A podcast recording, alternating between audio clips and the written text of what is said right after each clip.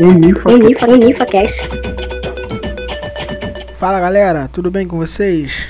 O meu nome é Adson e está começando mais um episódio do UnifaCast, o podcast da Unifavela. E no episódio de hoje eu trouxe a Juliana e o Marcos. Ambos são colaboradores da Unifavela. E eles vieram aqui para que a gente pudesse conversar um pouquinho sobre a pandemia de coronavírus e algumas questões que cercam o tema. E aí, gente, é, meu nome é Marcos, Marcos Borges, sou estudante de filosofia na Universidade do Estado do Rio de Janeiro e professor voluntário de filosofia no pré-vestibular Unifavela. Fala aí, galera, meu nome é Juliana de Oliveira, sou acadêmica de enfermagem da UFRJ e faço parte da equipe Unifavela. Então, gente, é, como vocês bem sabem, a gente está passando por um momento bem complicado aí, né? Esse problema com, com a pandemia de Covid. E aí o que vem acontecendo é que nesse momento você tem uma imensidade de informações, né? Você tem um mar de informações e muitas das vezes essas informações elas são desencontradas, né? O que acaba confundindo boa parte das pessoas, né? E, e isso acaba acarretando um problema ainda maior, né? Que é quando a pessoa, é, por é, receber informações de, de lugares é, não tão confiáveis ou simplesmente não ter é, condições de filtrar a, a, quantidade de informações que chega, ela se informa de maneira errada e aí com isso ela acaba se expondo a um risco maior ainda, né? E aí, Marcos, é, é, eu queria que você falasse um pouco né, acerca desse tema e aí a gente pudesse trocar e, e criar um debate. Poxa, Edson, assim, com certeza, assim, é, a gente, nessa época pandêmica, a gente tem informações é, desencontradas, mas é, também como que a gente organiza as informações que a gente dispõe, né? E como que, ao organizar essas informações que nós dispomos, como que a gente entende, né? A realidade a partir disso, como que nós expressamos o que a gente pensa e como que a gente organiza as informações que a gente adquire através dos, dos canais de, de, de, comunicação, de informação, ao que a gente vê em, nosso, em nossa rua, em nosso território, em nossa casa, com as famílias, enfim.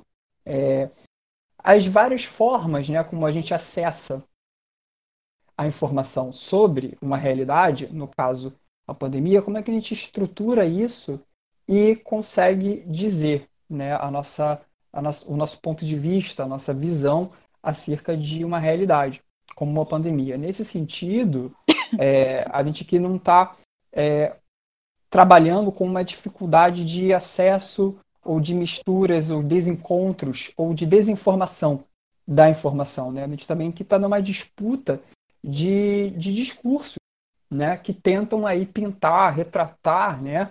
É, o que, que é, de fato acontece, é, o que na realidade a gente consegue, consegue é, dizer né, com, mais, com mais precisão. Então, é uma disputa, sim, de informação, mas é uma disputa também de expressão, de como é que a gente expressa o que a gente entende do real, que que a gente, como é que a gente organiza é, o nosso pensamento, e organizar o pensamento é expressar bem ou mal aí é, o que, que a gente adquire né, de fora. O que você disse faz até que bastante sentido quando a gente pensa aí na lógica brasileira, né? Porque quando a gente está falando de Brasil e, e, pandemia, né, e Brasil e coronavírus, o que, o que aconteceu foi que politizaram a, a doença, né? É, no seguinte sentido, é, hoje você tem um grupo de pessoas que seguem determinada corrente ideológica e aí elas simplesmente decidiram é, comparar o coronavírus, né, é, há uma gripezinha, né? Dizer que ela não mata é como se fosse uma gripe. Porém, essas pessoas elas fazem isso sem um apoio científico, né? Elas fazem é, simplesmente porque gostariam de acreditar que a doença fosse simplesmente uma gripezinha, quando na verdade o que a gente tem é a ciência dizendo que não, não é uma gripezinha, né? E os números provam isso. E aí é, meio que isso se relaciona com o que você está dizendo, né? Essa guerra de narrativas e tal. É, não, é uma guerra, é uma, é uma, é uma disputa, assim, que, que na verdade, até se a, gente, se a gente for pensar um pouco antes disso, é uma, é uma disputa que se dá até é, sem que a gente tenha um entendimento mais consciente, ou seja, mais, mais visível, de que se trata de uma, de uma posição politizada, né? ou seja, de uma, uma de uma polaridade política. É, disputas de é, disputas de discurso acontecem dentro de casa, sabe? É uma coisa que a gente não necessariamente é, vai à praça pública e, e, discute com, com. Dentro, dentro, de casa mesmo a gente tem a gente tem é, é, embates sobre sobre o que é verdade de alguma coisa e o que não é verdade de alguma coisa, sobre o nosso entendimento de algo ou nosso não entendimento de algo. Tudo isso, esse entendimento de alguma coisa, não entendimento de algo, é, tem como uma forma de acesso, a gente pensar isso, através de como que a gente é, conclui, generaliza mal certos, é, certas percepções que nós temos, nossas percepções particulares que nós temos, a gente generaliza isso de uma maneira muito apressada. Isso é cotidiano, a gente generaliza de uma maneira muito apressada certas coisas. É, nós fazemos analogias de certas situações, como, por exemplo, certos sintomas de, uma, de, um, de um contexto social, seja um sintoma de violência, seja um, seja um sintoma da saúde, um sintoma da educação, e começa a fazer aproximações, analogias que parecem muito certas, mas só parecem, né? Porque quando a gente vê mais pormenores, é, com pormenores, né? É, o que, que a gente está falando, né? da onde que a gente está partindo e construindo os nossos argumentos para concluir o que a gente conclui, é, não se dá muito bem assim. Né? Então as nossas conclusões não, não, não, são, bom, não são bem feitas. Né? O resultado nossa, da soma dos nossos argumentos, se eu posso colocar assim, né? a gente vai somando os argumentos, o resultado é, não é o resultado certo, né? só parece certo. Né? É, e o que se tem geralmente é uma posição, uma, uma posição negacionista, né? Se diz muito aí hoje né, cara, uma posição negacionista acerca, acerca do que, que a gente consegue absorver de informações do Covid. As informações dos números, as informações que a gente, no nosso território, a gente vai vendo de pessoas que adoecem, de pessoas que vão para o hospital, etc. Né? E, e, o quanto que é importante é, a gente procurar é, as pessoas, como a Juliana, por exemplo, que estão dentro é, é dessas áreas, que enfim, é, estudam, começam a estudar essa área que ajude que a gente consiga construir argumentos, bons argumentos, para que a gente consiga, desses argumentos bem construídos, nós, conclu é, nós, nós concluamos é, informações mais certas. Né? Por exemplo, é, se a gente for parar para pensar num, num, certo discurso muito baseado nesse, nessa, nesse caminho negacionista da, da, da doença, nós temos, por exemplo, que se baseiam na defasagem de informação. O que é essa defasagem de, de informação? Que haveria aí uma manipulação tendenciosa das pesquisas, né? pegando um pouco do que você falou sobre a polarização política, que na verdade tem uma certa pressão contra o governo aí é, instituído, né? É, haveria então essa pressão para justamente quebrar esse governo instituído e por isso se manipula esses dados, essas, essas, essas informações, para dizer que, na verdade, o número de pessoas efetivamente infectadas pelo, pelo Covid-19 com certeza seria muito abaixo do divulgado. Né? Com certeza não seria tudo isso é, que, que, se estaria é, pintando. Mas isso reflete, ao mesmo tempo, é, como que a gente só compra, só compra essa conclusão né, de que os números não são, não são bem, mas se a gente parar para se perguntar, poxa, mas como é que como é que é feito o diagnóstico, né? O que, o que acontece quando uma pessoa dá entrada numa, numa unidade de saúde, por exemplo, e, e, e, quais são os passos a serem diagnosticados daquela pessoa? Quais são os cuidados daquela pessoa? Como que ela é abordada? Como que ela é, como que ela é acolhida naquele espaço de é, atendimento, né? O que, que, que se procura fazer? Assim, é, acredito até que a Juliana, inclusive, possa falar sobre isso, né, Ju? Sim, claro. A gente tem que realmente desmistificar todas essas teorias e informações que chegam rapidamente a gente, né? Quem nunca abriu o WhatsApp e teve um tia, um primo, um colega, né, que compartilhou a informação com a gente e que eram, muitas das vezes, falsa. A gente está cercado disso todos os dias e que é um cuidado que a gente deve ter. O, o, a Covid-19 não é uma gripezinha, né? A gente tem que entender que o coronavírus ele tem uma letalidade muito maior do que o esperado. E outro ponto uhum. que a gente uhum. pode também comentar é que o período de incubação da Covid-19 é muito maior, né? E aí, uhum. por ser uhum. maior, é, as pessoas não parecem, né, estar com sintomas e podem, né, os cientistas eles acreditam que há a possibilidade de incubação. Você tem a doença que por um tempo fica silenciosa né, no nosso organismo uhum. e que tem um alto poder de letalidade. E também fazer uma correlação com a gripe, é, os dados mostram que 2% dos pacientes infectados por gripe, eles irão ser hospitalizados. Enquanto por coronavírus, esse número chega a 20%. Né? 10 vezes mais do que os infectados por gripe.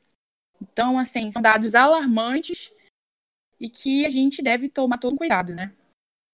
E aí, Juliana, é, pegando isso que você disse, é, a, a, importância do isolamento social ela, ela se dá por conta justamente desse número alto de hospitalizações, né? Porque quando você tem uma doença, que é o caso da, do, do Covid-19, é, que hospitaliza muita gente, isso acaba implicando em hospitais lotados. Né?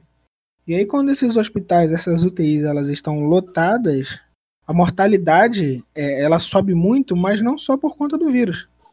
É, pessoas, por exemplo, que se acidentaram, ou pessoas que, por exemplo, tiveram um infarto, ou qualquer outro tipo de problema que é, acessariam essa UTI e possivelmente voltariam para casa, elas já não teriam mais essa UTI, já não teriam mais esse aparelho médico. E aí, por conta disso, também né, viriam a óbito, o que é um outro problema muito grande. Né? Então, quando a gente fala de isolamento social, de achatamento de curva, a gente não está dizendo que as pessoas elas não vão se infectar se elas ficarem em casa. Mas a ideia é justamente diminuir a taxa de, de infecção, né? Para que o nosso sistema de saúde consiga dar conta de atender todas essas pessoas. Exatamente.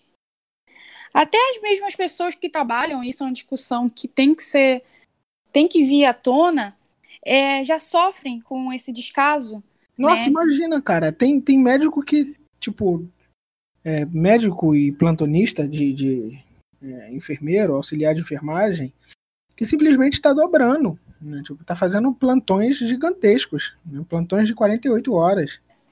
E, e sem aí... o mínimo adequado, né? A gente pode destacar que existe uma norma regulamentadora, né, a N32, que visa a segurança e saúde do, do trabalho em estabelecimento de saúde. A gente sabe que tem que ter EPI, né? Tem que ter é, equipamento de proteção individual. Mas isso não está sendo cumprido em épocas de pandemia. A gente pode ver o, os números alarmantes de profissionais de saúde, sobretudo os auxiliares de enfermagem, os técnicos e os enfermeiros que estão morrendo porque não tem EPI de qualidade. E às vezes nem tem EPI. E aí, se a gente pensa que é, essas pessoas que são de fato quem estão ali na frente, né, no hospital, trabalhando para que esse problema se resolva, se a gente pensa que essa negligência acontece com esses profissionais, a gente está dizendo que esses profissionais muito provavelmente vão morrer e como estão morrendo. Né? Os números de profissionais de saúde mortos no Brasil são muito maiores do que na maioria do, dos países do mundo. É alarmante, é alarmante. Para as pessoas que estão nos ouvindo ter uma ideia, o ideal, né, a lista básica de EPI é luva, né? Que é para proteção contra riscos biológicos e químicos, sendo tipos mais resistentes, adequados para a manipulação dos produtos mesmos contaminantes. Touca, que quase nunca tem também, mas é muito importante porque protege de forma dupla, né? Tanto contra partículas que possam contaminar os profissionais, quanto a queda de cabelo, né? Higiene. É, o avental, é, que também é chamado como capote, é um EPI muito usado em centros cirúrgicos e ajuda na barreira né, contra substâncias que devem ser sempre descartáveis. Os sapatos fechados, né, o empregador deve fornecer a opção de EPI para o profissional de enfermagem ou é, médico. As máscaras, inclusive, as máscaras é uma coisa assim que é uma denúncia, né? As informações que chegam até mim de profissionais que têm que utilizar máscara durante 30 dias. Assim, quando a gente fala máscara, a gente está falando da N95, né? Que é uma máscara resistente a aerosóis, né? Ela é mais resistente comparado com as outras máscaras que a gente tem por aí no mercado. O recomendado, né, por essa norma regulamentadora que eu disse, a N32, ela fala que é para ter 12 horas de utilização essa máscara N95. E aí acaba que é, a direção dos hospitais entregam essas máscaras para os profissionais de saúde e pedem para eles preservar até 30 dias, ou seja, são diversos plantões que eles passam com, com a mesma máscara, tendo que lavar, tendo que proteger, enfim, dá um jeito é, e de condições subhumanas. E a gente sabe que as máscaras elas funcionam, né, é, um, como uma combinação básica, básica de EPI para os enfermeiros combatendo acidentes de risco biológico e ou contaminação respiratória e a gente não tem. Além dessas máscaras N95 que tem que ser sempre reutilizadas, e isso é um grande agravo é, na questão de saúde do trabalhador, não disponibilizadas aqueles escudos faciais, que também seria uma segunda proteção. Né? Então, muitas das vezes dão as máscaras para os profissionais de saúde e somente a essa máscara N95 sem aquele escudo é, de acetato, enfim, de, hum. que protege o rosto do profissional. Óculos também seria um EPI, mas quase nunca a gente vê é, nos rostos dos profissionais de saúde. E que é super importante, né, para impedir exposições do, nos olhos, componentes radioativos, químicos, enfim, entre outros componentes. É, é realmente muito triste o que a gente está passando nesse cenário de saúde. É, e aí, só para só para fazer um adendo aí no que você disse, é, algumas pessoas elas não entendem muito bem o funcionamento do óculos, né, tendo em vista que o coronavírus é um problema respiratório. E aí, galera, é o seguinte, é, a proteção dos olhos é importante porque o olho ele se liga diretamente ao trato respiratório. Né? Vale lembrar que se você apertar o nariz e fizer força, sai ar pelo seu olho. Portanto, se você contaminar o seu olho, é, essa contaminação ela consegue chegar até é o seu trato respiratório e aí, portanto, você acaba se infectando com o vírus. E aí é por isso, né, é, a importância de se proteger também os olhos, né, com óculos, com, com essas máscaras que a Juliana estava falando. Sapatos, de... aventais. É, eu não sei quanto vocês, mas passou uma reportagem de profissionais de saúde que utilizaram saco plástico de lixo para se proteger. Isso é muito triste não ter um avental para o profissional de saúde, assim, indo de, de é, totalmente contra as leis, né, que infelizmente mais uma vez não se cumprem nesse país. Pois é. E aí você pensa que se você perder é, esses profissionais, vai ter quem cuide da gente. Então, o mínimo que a gente deveria fazer era proteger esses profissionais né, da melhor forma possível.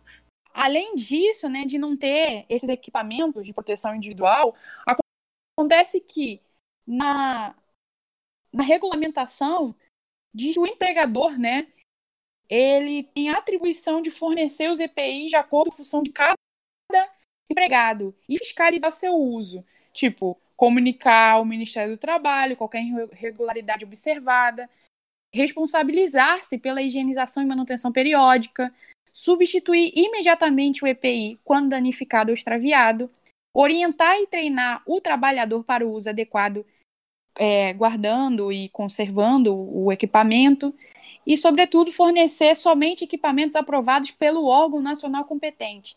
Agora, a pergunta que fica: como vamos denunciar é, e responsabilizar esses empregadores se eles que têm esse papel de tanto fiscalizar, responsabilizar pela higienização e manutenção desses EPIs. Fica muito complicado, né? É, parece que você coloca, parece que você fecha um beco, um beco sem saída, né? Pessoa que você deveria é, é, denunciar que está tratando de maneira extremamente errônea um contexto de saúde que está sendo sucateado é justamente aquela pessoa que produz o sucateamento daquele, daquele sistema de saúde. Seria isso? Exatamente, exatamente. Exatamente. E assim, e, e, e, todas as falas assim que você foi colocando assim é uma coisa é uma coisa muito muito potente porque primeiro a gente começa a pensar é, como que ainda com base com tantas evidências assim é, a, a, dessa dessa situação calamitosa em que as unidades de saúde e que a equipe de enfermagem está sendo está, está se está se expondo, né, está colocando ali no seu no seu local de trabalho, por que que é, há ainda é, toda essa posição de negar, né, que haja que, que haja esse problema, ou seja, que haja uma gravidade e uma, uma seriedade ímpar é, no problema da pandemia ímpar em termos de que ela escancara que um, esse problema das unidades de saúde não são novas, né, Ju? Isso, isso não é algo que veio com a pandemia, isso é algo pelo, pelo visto histórico. A pandemia é... veio para gravar, na verdade, né, Marcos? Hoje em dia está tudo mais é, visível. O que não era falado hoje está sendo comentado, mas isso a gente já passa por essa crise e sucateamento do SUS já há algum tempo. É uma coisa triste, né? Porque a, a, assim, o pouquíssimo que eu sei do SUS é que é, o SUS, para algumas teóricas que eu tive pouco contato, é, alegam que o SUS é um sistema inteligente de saúde. Né? E referência. Países, e referência, né? Que, que assim, poucos países que se colocam como desenvolvidos, Estados Unidos, por exemplo, é, tem problemas justamente porque não tem um sistema parecido como o nosso, como, como o SUS, né? que é aquele que deveria justamente, que conseguiria, né, até pela sua própria estrutura, arquitetura, conseguiria é, dar aí o auxílio, o suporte a uma situação tal como essa. E que passa então por um processo de sucateamento é justamente acabar com um instrumento interessantíssimo e rico de, de, de tratamento da saúde pública, né, especialmente saúde pública. Pois é, é para quem não sabe, gente, o SUS foi criado em 1988, né? através da Constituição Federal Brasileira, que, enfim, né, determinava que é dever do Estado garantir saúde a toda a população brasileira. Mas, infelizmente, depois de tantos anos, a gente vê que o Estado que deveria garantir né, uma saúde de qualidade, hoje já não é mais a referência nem exemplo para combater, enfim, problemas de uhum. saúde aí na população. É uma coisa que eu, que eu, venho, eu venho me perguntando e me pergunto até agora, é, do ponto de vista dos discursos, né, como, que, como que ainda seria possível não ter uma unanimidade em abraçar essa, essa, essa realidade, sabe? Esse, esse caso, essa infeliz realidade tão, tão caótica, assim. E e eu honestamente, assim, quando, quando eu comecei a pensar um pouco, um pouco sobre, os, sobre esse discurso que vem justamente tirar a legitimidade de tudo que a gente vem falando, que a gente está pontuando, mas que é possível encontrar N, N fontes de informação que vão aí é, falando no mesmo terreno que a gente, né, reforçando o que a gente diz, e a gente reforça o que as coisas vão dizendo, como, por exemplo, o problema de saúde dos enfermeiros, o, o sucateamento do SUS, isso é histórico já vem sendo dito por muito tempo em vários, em vários canais. Mas honestamente, assim, do ponto de vista do pensamento, me parece que é, qualquer pessoa que venha a negar isso com base nesse negacionismo, né, é, desenfreado que se tem, que sustenta ou que visa sustentar esse tipo, esse tipo de discurso, né, de colocar aí é, a defasagem dos números como algo que venha corroborar, por exemplo, que os números são tendenciosos, é, ou seja, a, a, defasagem que emerge justamente de uma falta de incentivo governamental. Quando digo incentivo governamental, quero dizer em que é, você tenha a quantidade de testes suficientes, assim, é, é o Brasil que menos testa, sabe? A gente tem países, é, Alemanha, por exemplo, que testa intensivamente. É, o Uruguai também foi um país que, que investiu muito em testes, inclusive testes domiciliares, sabe? Você tem um, você tem um, um, um sistema de saúde que busca testar, que busca ter um, um, plano, um plano de contenção do Covid, atendendo domiciliarmente a, a população, né? Claro, salvaguardando as particularidades de cada país, né? A gente está falando, a gente não pode comparar de uma maneira leviana outros países, qualquer país, né? O Brasil tem as suas particularidades, suas peculiaridades que precisam ser contempladas, né? É, o que me parece é que se tem uma espécie de duas falácias no tipo de argumento negacionista, né? Só para citar duas, provavelmente há muito mais, tá? É, o que, que, são falácias, né, antes, antes de tudo? Ora, é, falácias são justamente aquilo que estava falando no começo, que são é, eu construo argumentos, eu construo uma série de argumentações, como por exemplo, é, se o Covid manifesta doenças de gripe é, é, e esses sintomas de gripe são muito parecidos com gripes anteriores, logo, então, o Covid não representa mais nada do que além de uma gripe. Né? Se é, eu consigo ter um tratamento de é, um número muito pequeno de pessoas com um certo medicamento, então esse medicamento pode servir para o caso massificado de pessoas, né? independente da situação territorial, independente das situações particulares daqueles corpos. Né? É, falácias é quando a gente monta, então, uma série de argumentos baseados em um conjunto de informações que pretendam validar, né? tornar verdade aquilo que a gente conclui. Ou seja, que o coronavírus seria só uma gripe, porque ele passa por um processo de sintomático, passa por um processo de manifestação parecido com o de uma gripe, é, ou então, dado que um remédio consegue abarcar uma quantidade de pessoas, esse mesmo medicamento pode é, contemplar a todos os demais, né, sem é, pesquisas e testes suficientes para que possa sustentar isso né? Ou então porque um certo medicamento funcionou em um determinado caso, por uma, uh, por uma, por uma determinada infecção viral, por ser semelhante, os sintomas ele servirá para todos os outros casos. É...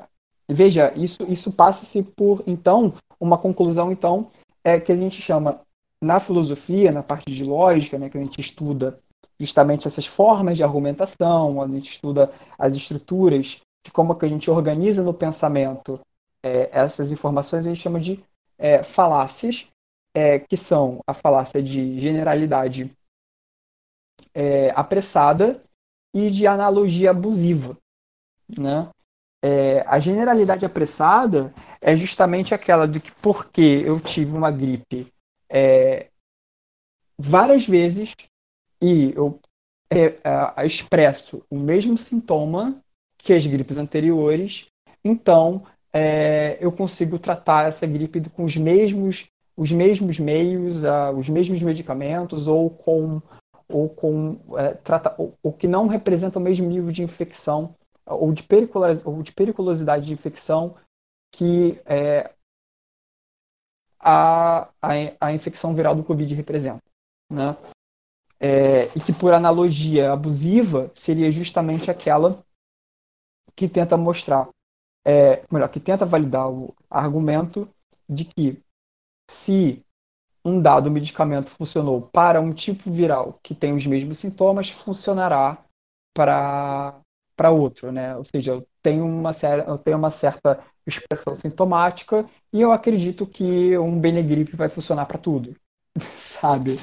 Porque tem sintomas sintomas parecidos, né? E Opa, opa, opa, opa. E aí, galera? É, bom, eu sei que o papo tava bom. E é justamente por isso que ele acabou ficando um pouco mais demorado. Então a gente decidiu dividir ele em duas partes. Para que não ficasse um episódio muito grande e assim não fugisse do tempo proposto para cada episódio. Então eu queria agradecer a presença de vocês. É, dizer que a gente se encontra na semana que vem. E aí, para não perder o costume, queria deixar algumas recomendações, tudo bem? Galera, Evitem aglomerações. Eu sei que algumas lojas elas já estão abrindo, mas isso não significa que a pandemia acabou. Então, havendo a possibilidade de ficar em casa, por favor, fiquem. Lavem as mãos, usem máscaras e evitem a todo custo aglomerações. Assim a gente consegue diminuir a taxa de transmissão, contribuindo para que a gente possa sair dessa pandemia o quanto antes. E por hoje é só. Tenham um bom dia, boa tarde, boa noite. Eu não sei a que horas você está ouvindo. A gente se vê semana que vem e tchau, tchau. Unifa, Unifa, Unifa Cash.